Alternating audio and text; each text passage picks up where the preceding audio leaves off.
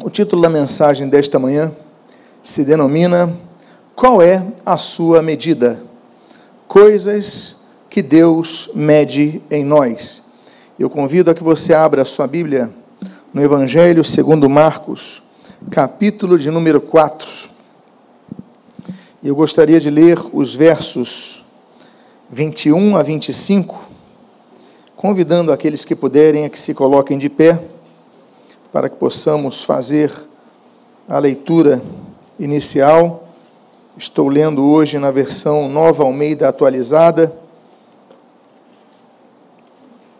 O texto de Marcos, capítulo 4, diz assim a palavra de Deus: Jesus também lhes disse: Será que alguém traz uma lamparina para que seja colocada debaixo de um cesto ou da cama?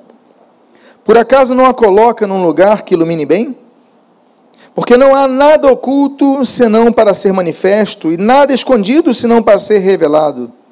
Se alguém tem ouvidos para ouvir, ouça. Então lhes disse: Prestem atenção no que vocês ouvem. Com a medida com que tiverem medido, vocês serão medidos, e ainda mais lhes será acrescentado. Pois ao que tem, mais será dado e ao que não tem, até o que lhe tens dado será tirado. Oremos. Pai amado, lemos a tua palavra, pedimos, Deus, fala conosco nesta manhã, abençoa nossa vida, fortalece a nossa fé, e o que nós pedimos, nós fazemos agradecidos em nome de Jesus. Amém. E amém. Os irmãos podem tomar os seus assentos. Eu hoje iniciei o texto com essa nova versão da Bíblia, Nova Almeida atualizada, e apenas para falar um pouco sobre uma pequena introdução, não é o tema de nossa mensagem, mas costumeiramente a nossa geração tem usada, usado as traduções de Almeida, João Ferreira de Almeida, normalmente nas versões revista e corrigida, geralmente as Assembleias de Deus, e as demais denominações a Almeida Revista e Atualizada. A Almeida Revista Atualizada, ela foi lançada no ano de 1969. Em 1993 foi lançada a segunda edição, que é a que nós temos hoje. E em 2017 foi lançada a terceira edição, que ganhou um novo tema pelas muitas mudanças e uma, um novo título de, em vez de Almeida Revista Atualizada, terceira edição, eles preferiram colocar Nova Almeida atualizada. Se tornou, inclusive, uma versão dada às traduções. O objetivo da comissão de tradutores da Sociedade Bíblica é fazer com que ninguém precisasse procurar um dicionário para entender um texto que estava na Bíblia. Então, por exemplo, você lia, eu sou irrisão para os meus amigos em Jó capítulo 12. O que é irrisão? Então, Nova Almeida atualizada colocou, eu sou motivo de riso para os meus amigos. Como nós leríamos, por exemplo, Jó capítulo número 15, versículo 27, sobre nós criarmos enxúndias nas ilhargas. Alguém pode me traduzir o que, que são enxúndias nas ilhargas? Ninguém fala sobre isso, ninguém sabe o que, que é isso. Então as pessoas liam sem entender. E a nova Almeida atualizada colocou gordura na cintura. Não é mais fácil de entender gorduras na cintura do que enxúndias nas ilhargas? Então, o objetivo da sociedade bíblica foi limpar o texto, e eu não vou falar muito sobre isso, né, a mudança de voz e de tu para você, vocês, com exceção das orações a Deus e de algumas poesias que assim exigiam. Mas o fato é que, para mim, uma das maiores mudanças, e eu tive o privilégio de participar de uma consulta também na sociedade bíblica, no livro de Salmos, no livro de João, no Evangelho de João, sobre esse, essa nova versão mas para mim, uma das grandes mudanças foi no sistema de medidas, pesos e medidas da Bíblia. Por quê? Porque nós líamos côvados. Terá tantos côvados, terá tantos éfas, terá tantas, tanto gomer. E a gente não sabia o que era isso. Porque a gente não usa côvado, a gente usa metros, centímetros. Então, para mim, uma das maiores mudanças da nova versão que é a chamada Nova Almeida Atualizada, foi mudar isso. Então, quando você lê na Bíblia, você então vê algumas mudanças. Eu coloquei algumas aí.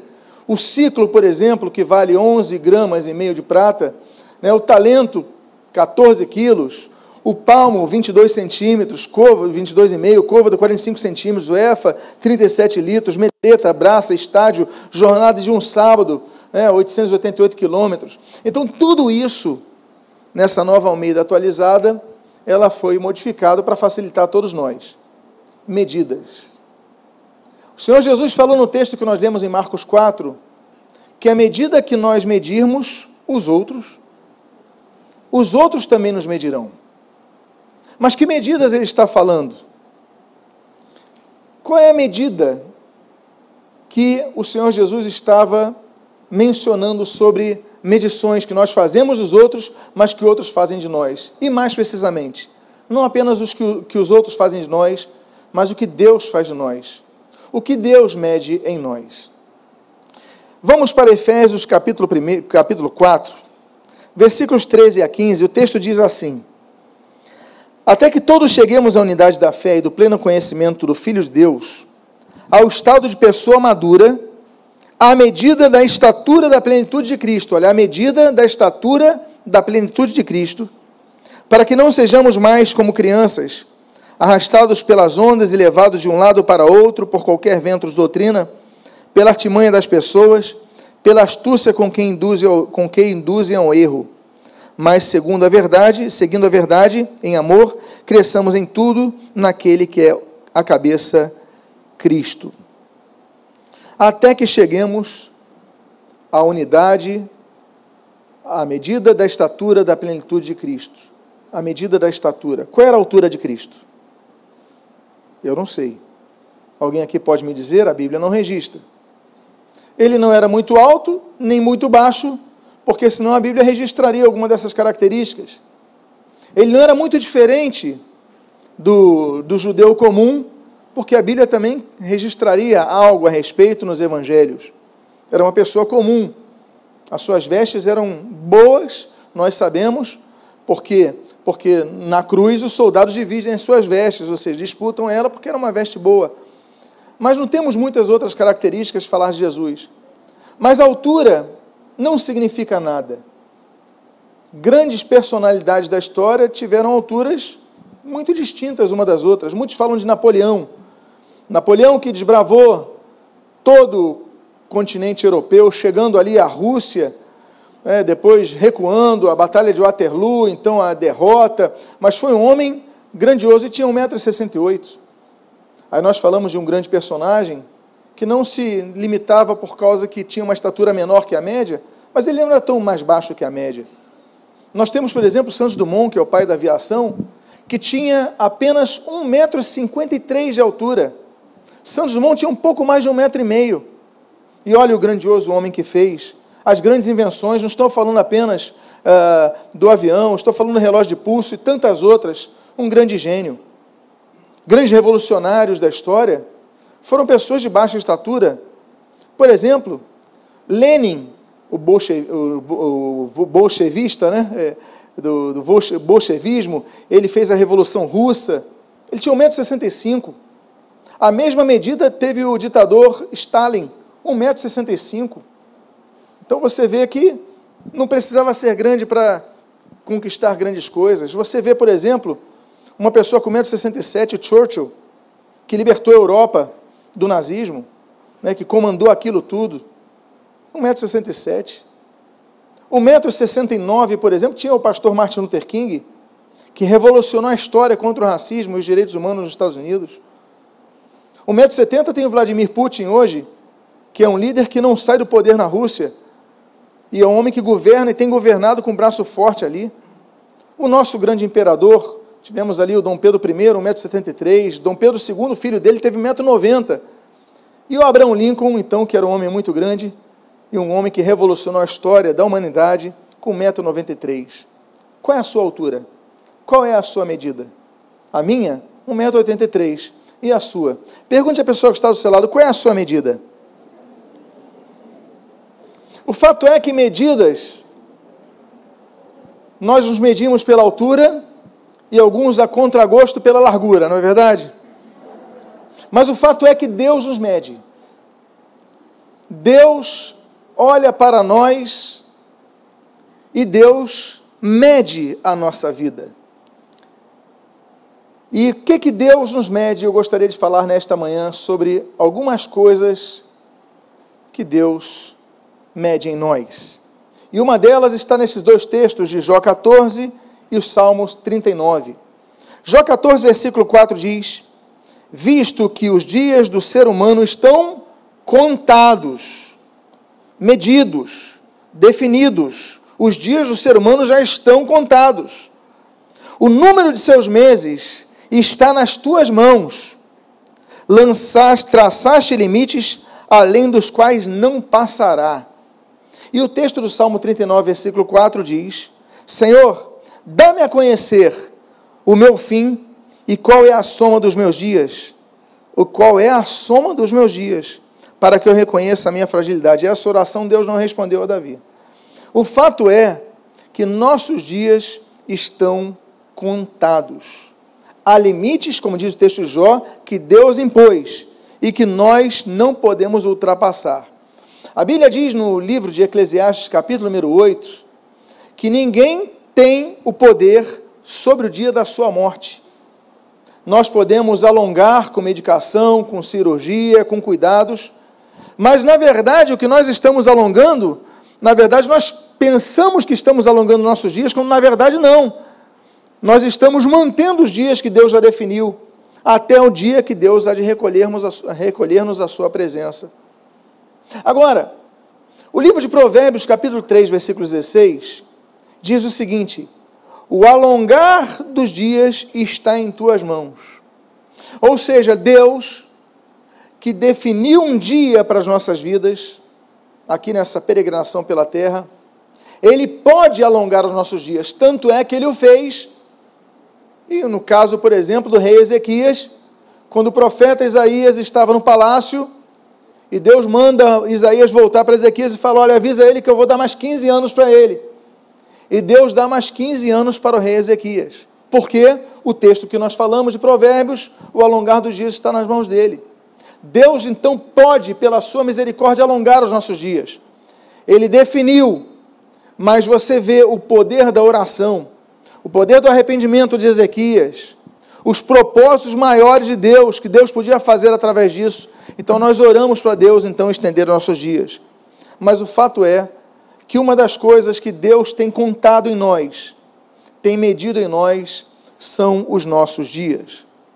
Mas Deus não apenas conta os nossos dias, Deus não apenas estipula limite aos nossos dias, Deus não apenas mede com precisão os nossos dias, mas Deus também mede os nossos pecados.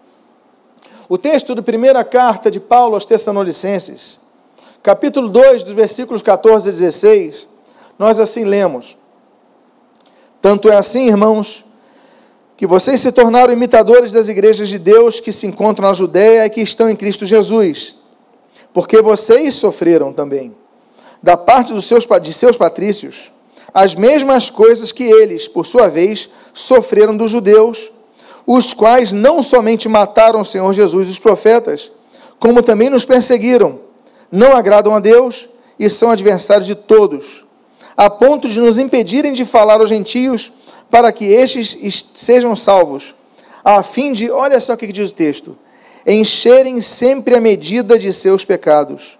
A ira, porém, caiu sobre eles definitivamente encherem sempre a medida de seus pecados.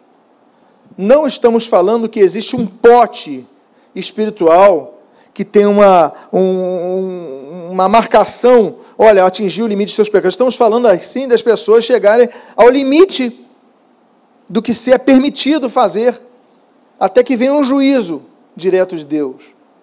Paulo está falando, olha, os vossos patrícios sofreram da parte dos judeus, como eles sofreram também, e aí, porque mataram o Senhor Jesus, tem consequência. Mas ele falou, mas agora estão impedindo a gente pregar o evangelho para os gentios para que eles sejam salvos. Ou seja, Paulo está falando aos Tessalonicenses que estavam impedindo a pregação do evangelho. Ele falou: vocês estão chegando, então, estão chegando ao limite dos pecados. Amados irmãos, nós devemos ter muito cuidado com o que nós fazemos. Por quê? Porque nós somos salvos pela graça. nós somos perdoados pelo amor de Cristo. Mas o Senhor Jesus falou para aquela mulher que se encontrou em adultério, estava sendo apedrejada, estava prestes a morrer apedrejada. Depois que aqueles homens abandonam as suas pedras e saem de perto, Jesus fala que perdoa os pecados dela, mas ele dá um recado para aquela mulher: vai, e o que, que mais ele diz? Não peques mais. Temos limites. Tem pessoas que pecam, se arrependem, pedem perdão a Deus, Deus perdoa, voltam a mesma coisa, voltam a mesma coisa, voltam a mesma coisa. E nos lembramos daquele texto pesado do apóstolo Pedro, que diz que são como o cão que volta ao próprio vômito. Eles vomitam e voltam a beber o vômito. É uma cena muito feia, muito pesada, é, mas é uma cena que re, retrata a realidade. Nós somos salvos, sim, temos consciência que somos pecadores, temos consciência de nossos limites, temos consciência que nós é, precisamos do Espírito Santo de Deus. Agora, uma vez perdoados, não podemos continuar no erro. Então, aquele que rouba, Jesus perdoa, amém. Agora, vai, não rouba mais. Aquele que fica mentindo, não vai, não continua mentindo. Aquele que. Então, tem que largar o erro. E aí, então, a intenção, a intenção do apóstolo Paulo em falar sobre a medição de Deus aos nossos pecados. Há uma outra coisa que Deus mede. Esse texto do profeta Daniel, no capítulo 5, eu vou ler do versículo 1 ao versículo 5, versículo 13 e do 25 ao 28. Eu vou ler a sequência, preste atenção no que acontece naquele palácio. O rei Belsazar deu um grande banquete a mil de, dos seus grandes e bebeu vinho na presença dos mil.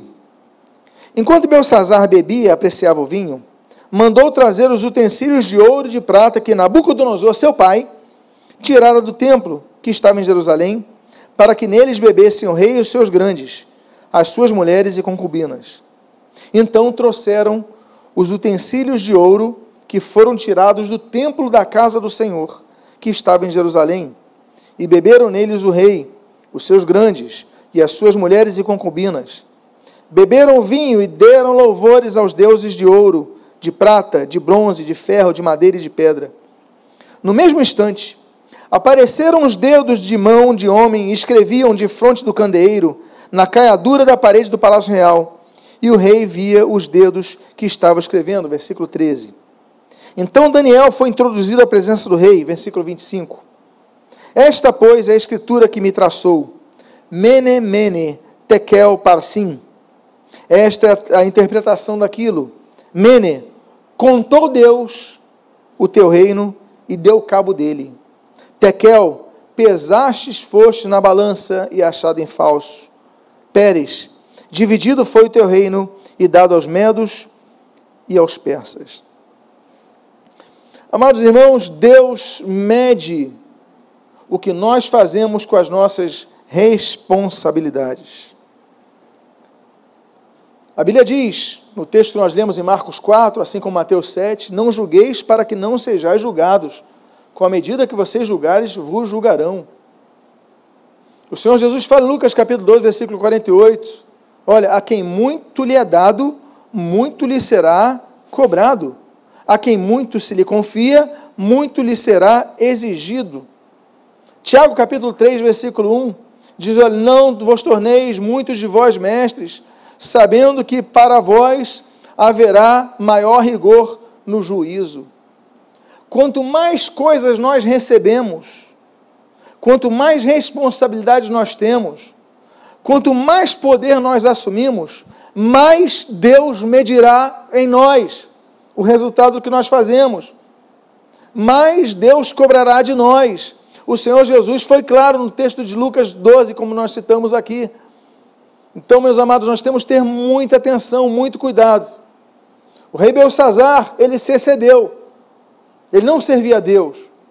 Ele deu um banquete.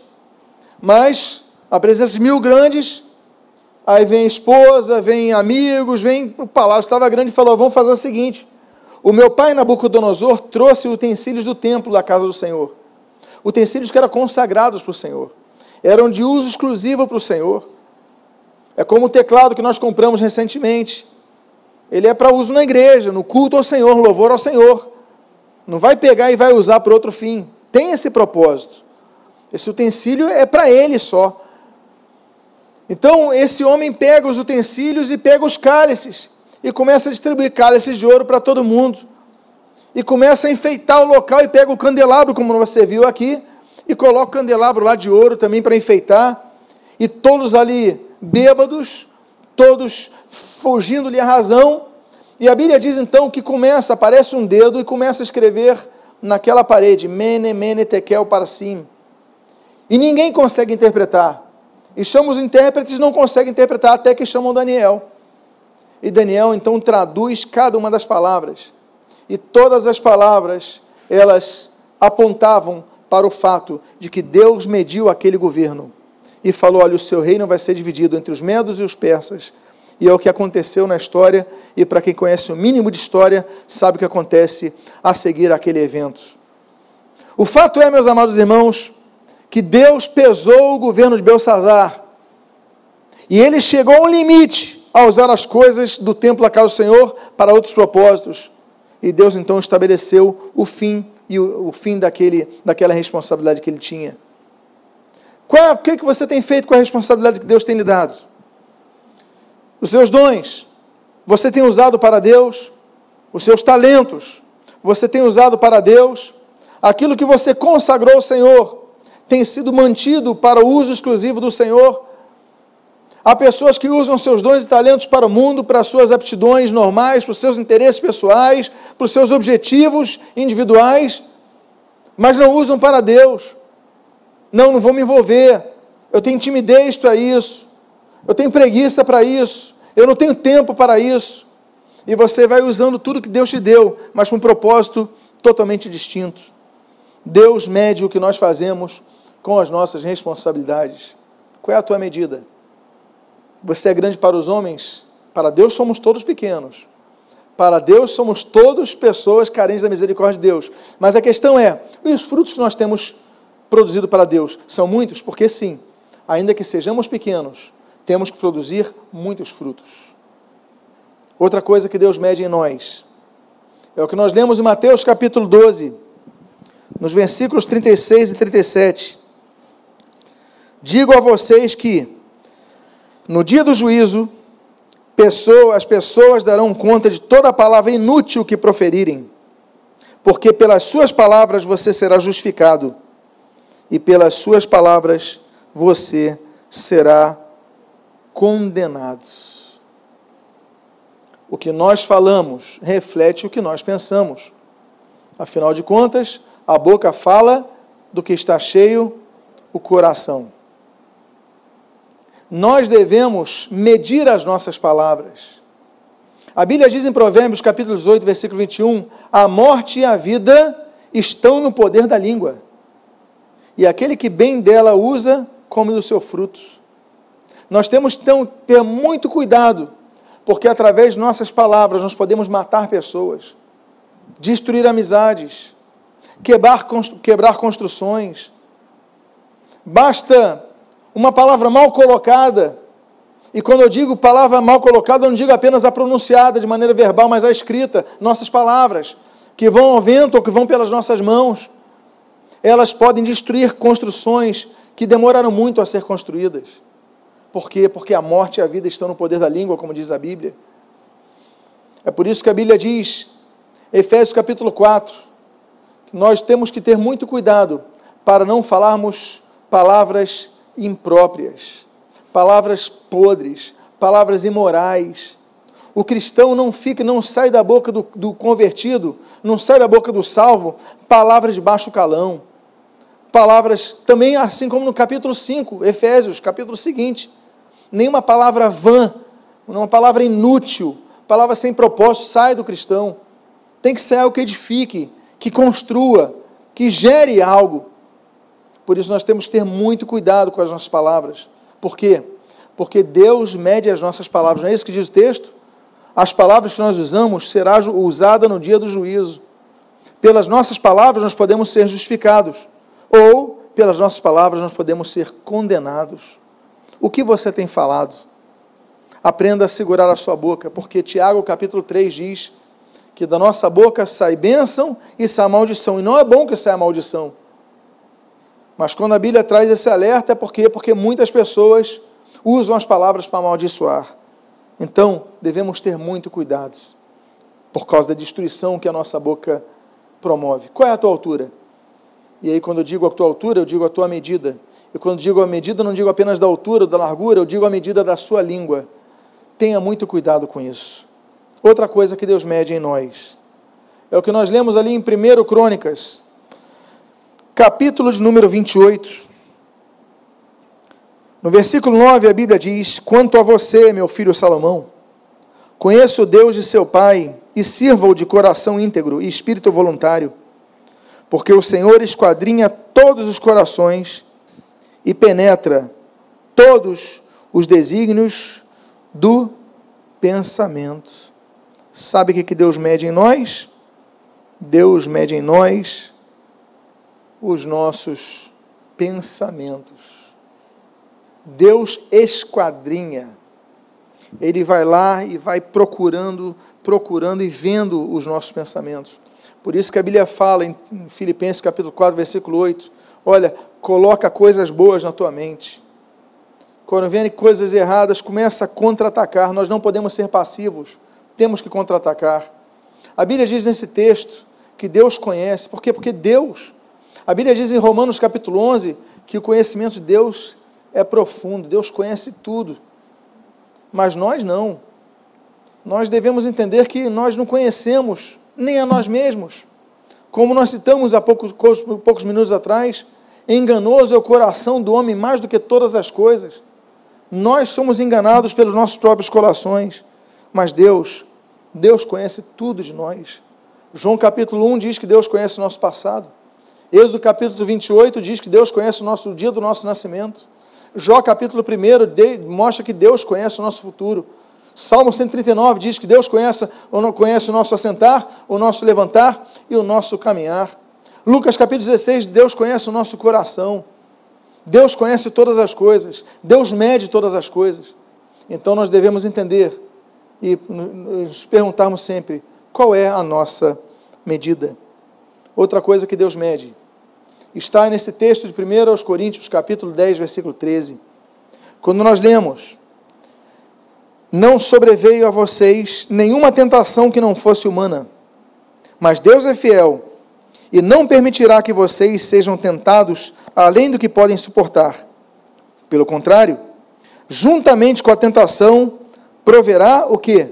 Livramento, para que vocês a possam suportar. Como eu falei para vocês, nós somos limitados.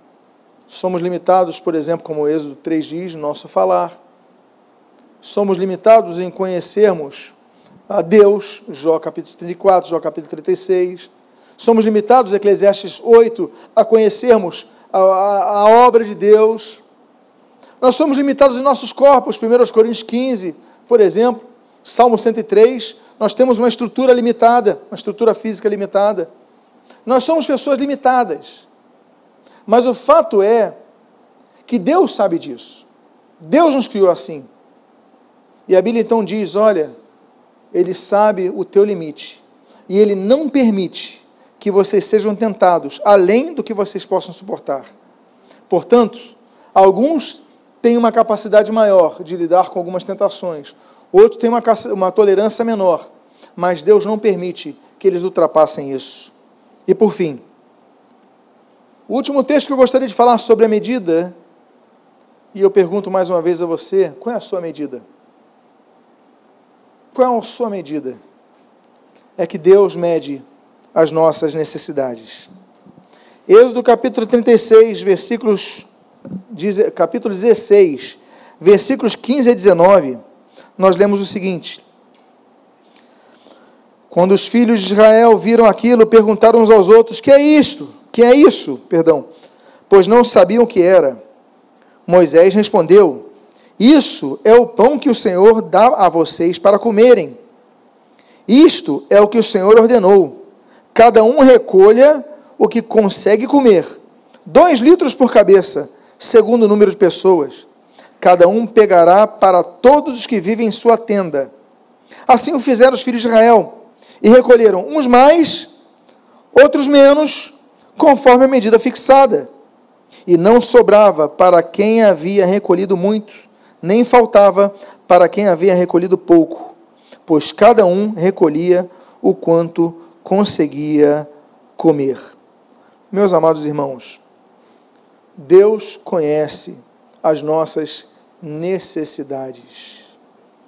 Assim como Deus conhece o nosso limite e não permitir que sejamos tentados acima da capacidade que nós temos para lidar com a tentação, Deus conhece e supre, Deus é o supridor das necessidades. Deus supre a necessidade dos santos, como nós lemos ali em 2 aos Coríntios capítulo 9, 2 aos Coríntios capítulo 9. Deus, ele, ele supre as nossas necessidades pessoais, como nós lemos em 2 Coríntios capítulo 11. E naquela que é chamada Carta da Alegria, nós vemos algumas coisas que Deus supre. Capítulo 1, Deus nos supre com o Espírito Santo. Capítulo 2, Deus supre a sua igreja com trabalhadores para a seara. Capítulo 4, versículo 13, Deus nos supre com força. Tudo posso naquele que me fortalece. E ainda nesse capítulo 4, meus amados irmãos, Deus nos supre em riqueza e glória as nossas necessidades. Qual é a sua necessidade? Eu quero voltar a lembrar aos irmãos daquele texto que diz que nós devemos crescer crescer não apenas como o Senhor Jesus, na estatura e na graça, no conhecimento, como diz o apóstolo Pedro, devemos crescer em tudo, em nossa medida, até que alcancemos a estatura de Cristo. Devemos crescer. Portanto, estamos falando de uma medida que pode ser alterada. Mas essa medida, assim como Deus nos mede, nós devemos também nos medir. E eu convido a você a ficar de pé nesse momento eu quero fazer uma oração pela sua vida. Eu quero fazer uma oração por você nesta manhã. Que você tenha entendido que eu tenho medido mais os outros do que a mim mesmo. Eu tenho me preocupado mais em medir os demais do que olhar no espelho e ver a minha própria medição. Eu quero fazer uma oração por você, por mim, por cada um de nós, pedindo, Senhor, que nós olhemos em primeiro lugar para nós e desejemos crescer cada vez mais. Se você é uma dessas pessoas, coloque a mão no seu coração